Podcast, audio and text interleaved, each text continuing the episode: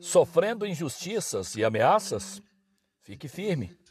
Seja muito bem-vindo para mais uma meditação diária da Palavra de Deus. E hoje eu gostaria de compartilhar o texto bíblico que se encontra no livro de Daniel, no capítulo 3, o verso 24 e 25, que diz assim: Então o rei Nabucodonosor se espantou e se levantou depressa e disse aos seus conselheiros: Não lançamos nós três homens atados dentro do fogo?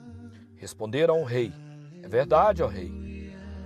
Tornou ele e disse: Eu, porém, vejo quatro homens soltos que andam passeando dentro do fogo. Entretanto, sem nenhum dano e o aspecto do quarto é semelhante ao filho dos deuses. O rei Nabucodonosor mandou fazer uma enorme estátua de ouro e ordenou que todos se ajoelhassem e adorassem aquela imagem, avisando que quem não fizesse isso seria jogado na mesma hora numa fornalha acesa. Sadraque, Mesaque e Abidnego, homens de Deus, não obedeceram à ordem e por causa disso o rei ficou furioso. Como punição, Nabucodonosor mandou que esquentasse a fornalha sete vezes mais do que o de costume. Depois mandou que os seus soldados mais fortes amarrassem Sadraque, Mesaque e Abednego e os jogasse dentro da fornalha. Eu gostaria de perguntar para você se você já se sentiu assim, obedecendo a Deus mas parecendo ser injustiçado. Já foi julgado de forma equivocada, de forma errada e parecia sofrer prejuízos com isso? Já sofreu muitas vezes por se posicionar em relação à sua fé no ambiente que você está? Estes três homens, eles tinham um motivo forte para recuar, mas não fizeram. Enfrentaram aquela ameaça e viveram algo tão sobrenatural e a sua história foi registrada para nos inspirar até os dias de hoje. O que aconteceu com eles afinal? Nem um fio de cabelo deles foi queimado. Nem cheiro de fumaça eles tinham.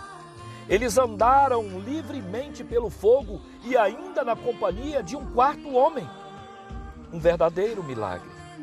Certamente aqueles que assistiram à cena deles lançado na fornalha devem ter pensado: é o fim deles, eles perderam. Mas Deus, surpreendentemente, os salvou diante de todos. E eu quero te perguntar: qual é a sua fornalha hoje? Você tem medo de que Deus te abandone nos seus piores momentos? Eu quero te afirmar categoricamente: ele não fará isso. Ele é fiel à sua palavra e honra aqueles que o honram.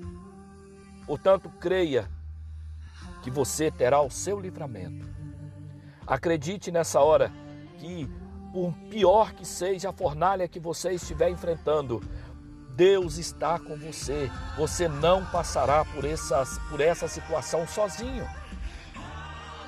Por isso, confie totalmente em Deus e em todos os momentos da sua vida, saiba que o Senhor te guardará e não te deixará, e nem tampouco deixará você ser envergonhado. Num primeiro momento, pode parecer que você tenha perdido, mas saiba que em Deus você é vencedor. Aliás, em Cristo Jesus, você é mais do que vencedor. Que Deus te abençoe em Cristo Jesus, o nosso Senhor. Amém.